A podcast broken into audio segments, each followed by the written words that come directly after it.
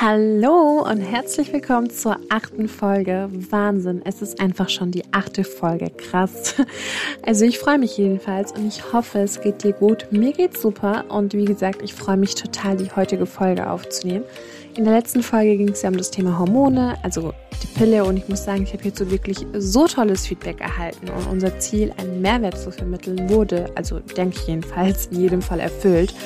Und ja, heute geht es um das Thema die Darmgesundheit bzw. welche Auswirkungen hat die Ernährung auf unser Wohlbefinden und ganz wichtig, welche Auswirkungen hat es auf die Haut. Stimmt es wirklich, dass Schokolade, Gummibärchen und Fastfood Pickel machen oder ist das nur ein Mythos?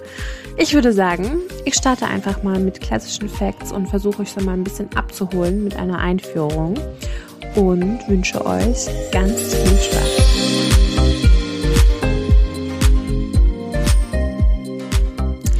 Also, die Haut als größtes Organ des Körpers übernimmt ja eine Vielzahl von lebenswichtigen Funktionen. Sie bietet uns unter anderem Schutz vor ja, Umwelteinflüssen und ist an der Regulierung von der Körpertemperatur und Körpertemperatur und ähm, Flüssigkeitshaushalt und wesentlichen Stoffwechselprozessen beteiligt. Und die Gesunderhaltung der Haut wird unter anderem auch wesentlich von der Ernährung beeinflusst, was ja heute das Thema ist. Und Probleme mit dem Erscheinungsbild der Haut, also zum Beispiel ja, Unreinheiten, Pickel, Papel, Pustel und was auch immer, ähm, das geht ja daher, also die gehen daher auch vielfach auf schädigende Einflüsse durch zum Beispiel einen ungesunden Ernährungsstil oder fehlende Nährstoffe zurück. Und wenn wir jetzt nochmal auf das Erscheinungsbild zurückgehen, lässt die Haut uns eben vielfältige Prozesse von unserem Körper erkennen. Wirklich angefangen von bestehenden Krankheiten über den Lebensstil bis hin zur Qualität von unserer Ernährung. Also wie ernähren wir uns, was geben wir unserem Körper. Und das heißt also, viele Vorgänge im Körper nehmen Einfluss auf die Haut. Ich denke, das macht auch Sinn, weil es ist ja nicht umsonst das größte Organ. ja, also beispielsweise auch einfach mal nur ein kleiner Sidefact, leiden auch zum Beispiel Menschen mit einer Erkrankung an den Nieren oder die halt unter Diabetes leiden, häufiger an Hautentzündungen, weil das eben immer mit bestehenden Gefäßveränderungen im Zusammenhang steht. Und ja, auch jetzt zum Beispiel, ich sag mal, alltägliche Dinge, zum Beispiel Solariumbesuche, viel Alkohol oder Rauchen, das ist ja ohnehin schon nicht gesund, aber das macht sich mit den Jahren auch an der Haut bemerkbar. Und dabei ist aber auch die Ernährung, wie gesagt, ein sehr großer Faktor. Und wenn die Nährstoffe, die halt von der Haut benötigt werden, nicht in ausreichender Menge zur Verfügung stehen, kann es nicht nur den Alterungsprozess der Haut beschleunigen, sondern halt auch grundsätzlich die Versorgung und gesunde Erhaltung deutlich beeinträchtigen. Und sehr entscheidend eben bei der Ernährung oder bei den Nahrungsmitteln, sage ich mal, ist die Beschaffenheit, die Herkunft und wie gesund ist das? Also was bringt uns denn dieses Nahrungsmittel, sage ich mal, oder was ist das Benefit davon? Also dein Mikronährstoffgehalt.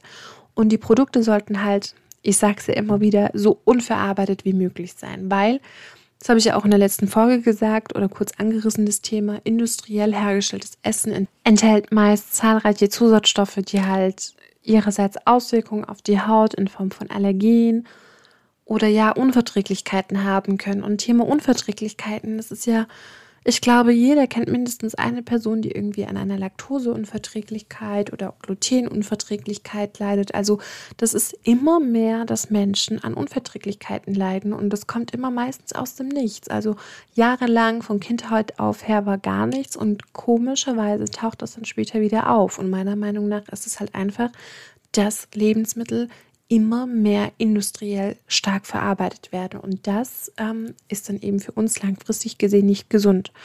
Neben der Ernährung ist natürlich Wasser immer sehr, sehr wichtig. Also eine ausreichende Aufnahme von Wasser ist unverzichtbar, weil es ist wesentlich oder sehr wichtig, sage ich mal, für unsere Stoffwechselprozesse. Und zu wenig Flüssigkeit macht sich auch äußerlich an einer trockenen Haut bemerkbar oder durch eine trockene Haut bemerkbar und gleichermaßen auch an fehlender Straffheit. Also da bin ich ja auch in meinen letzten Posts sehr tief nochmal drauf eingegangen, warum Feuchtigkeit für uns so wichtig ist. Und es geht nicht nur um Straffheit oder Anti-Aging oder Well-Aging, sondern es geht ja darum, auch wirklich Unreinheiten vorzubeugen. Weil wenn wir unsere Haut genug und ausreichend mit Feuchtigkeit versorgen, dann können wir auch den Talgfluss regulieren. Das wiederum sorgt wieder dafür, dass wir keine Unreinheiten bekommen oder das halt im, im mäßigen Maße, sage ich mal. Also Wasser ist einfach ein Grundbaustein für den Gesunderhalt äh, des Wohlbefindens und natürlich unserer Zellen. Und ja, man sollte ja so durchschnittlich eineinhalb bis zwei Liter trinken.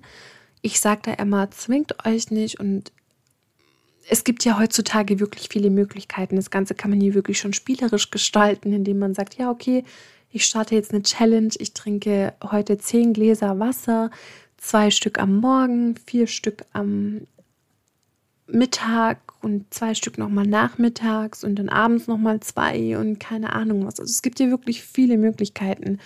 Ähm, ich bin zum Beispiel jemand, ich trinke gerne stilles Wasser. Mineralwasser ist natürlich auch vollkommen okay. Also das, wonach euch einfach ist, was euch am besten schmeckt.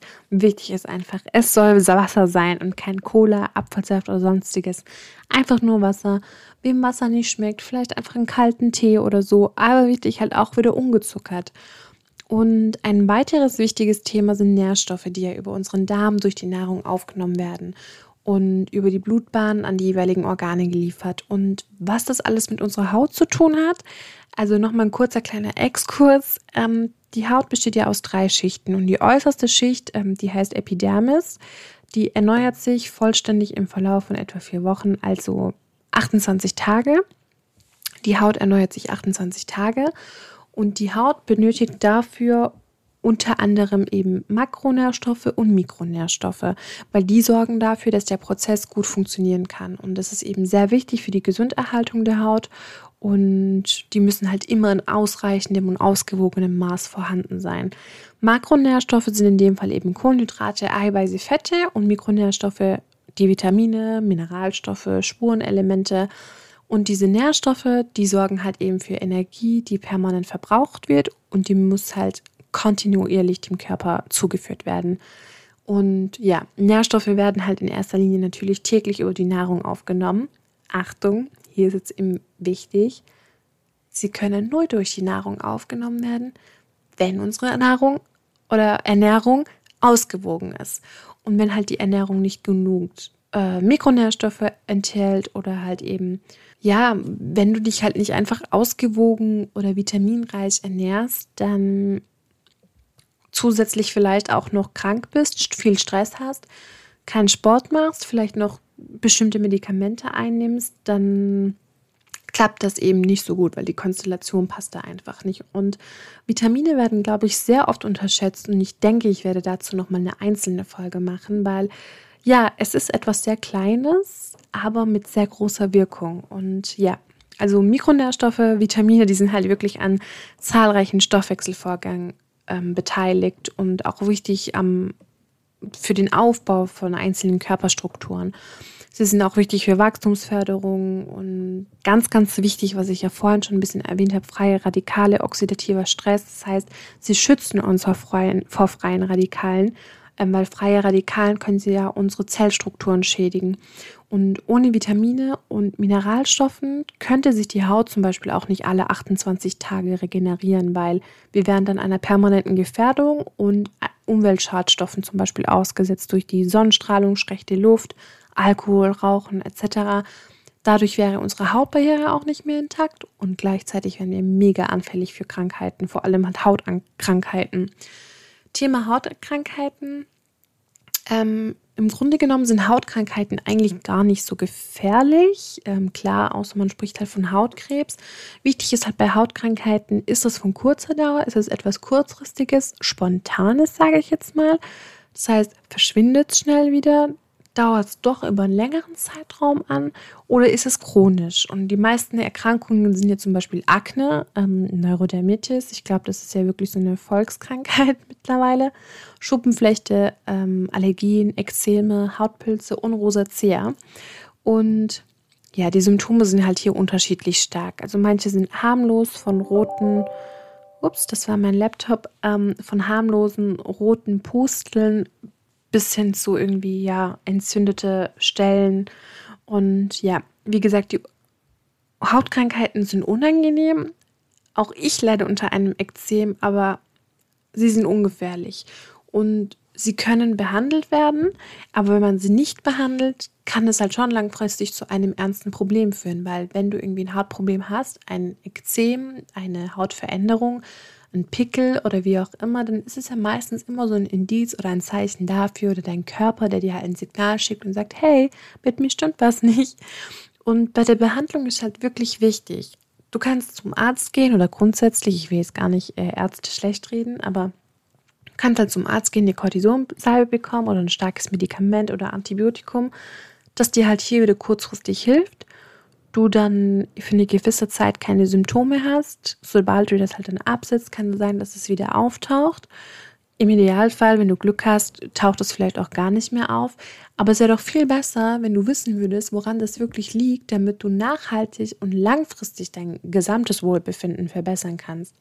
Weil ich sag mal so, eine ausgewogene Ernährung und ein gesunder Lebensstil können halt schon im Grundsatz dich super begleiten in deinem Alltag, um deine Haut zu unterstützen und halt einen möglichst guten, gesunden Zustand zu halten.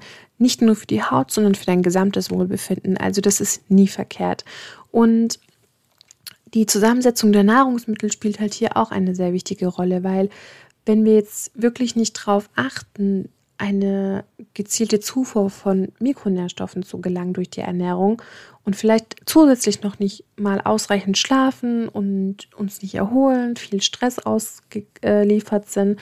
Und wenn wir halt immer nur unter Stress und Anspannung stehen, dann wird das langfristig auch nicht zu einer gesunden Haut sorgen. Im Gegenteil. Und Selbstfürsorge ist hier wirklich ein sehr wichtiges Stichwort, weil die Haut ist ein sichtbares Abbild von dem Menschen, der halt in ihr steckt. Also wir stecken ja quasi in unserer Haut und sei es durch die Ernährung, den Lebensstil, die Hautpflege oder halt, wenn du nicht ausreichend dich draußen bewegst oder mal so, keine Ahnung, Outdoor-Aktivitäten oder so machst. Das sind ja alles Dinge, die deinen Kreislauf unterstützen.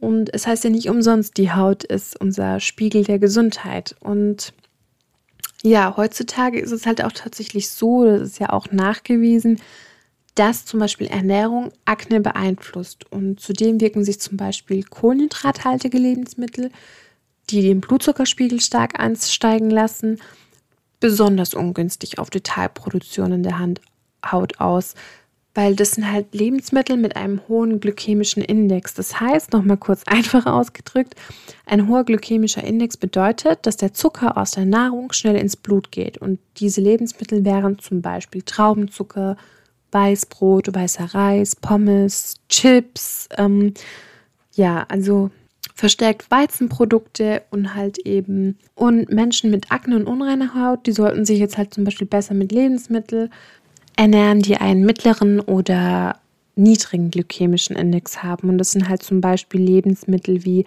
Vollkornprodukte, also Vollkornbrötchen, Vollkornnudeln, Reis, also braunen Reis, Obst, Gemüse und Haferflocken. Und da spielt halt auch Gluten eine große Rolle, weil gerade verstärkt Weizenprodukte und oder halt Gluten fördern die Entzündungen im Körper. Und Obst und Gemüse habe ich ja gerade erwähnt, das ist nie verkehrt und natürlich ein weiterer Grund und gut für ein reines Hautbild, weil nicht nur die erhöhte Tagproduktion kann zu Pickel führen, sondern halt auch eben, sondern auch Entzündungen, die zum Beispiel jetzt eben durch, wie erwähnt, die freien Radikale hervorgerufen werden. Und der Gegenspieler zu diesen freien Radikalen sind jetzt eben in dem Fall Obst und Gemüse, weil Obst und Gemüse wirken antioxidativ.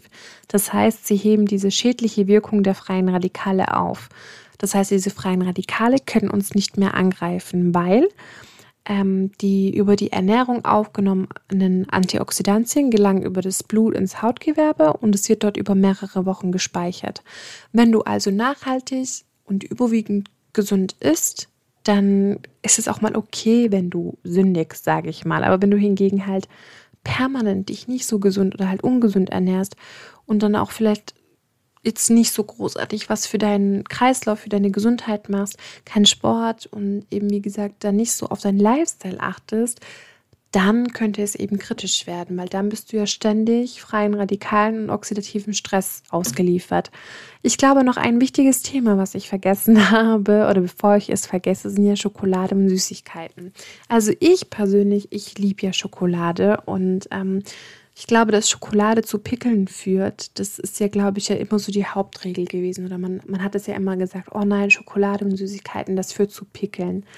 Tatsächlich ist das leider so. Es muss aber nicht bei jedem äh, sofort bemerkbar sein oder es muss nicht bei jedem sofort ein Pickel erscheinen, wenn er etwas Süßes isst.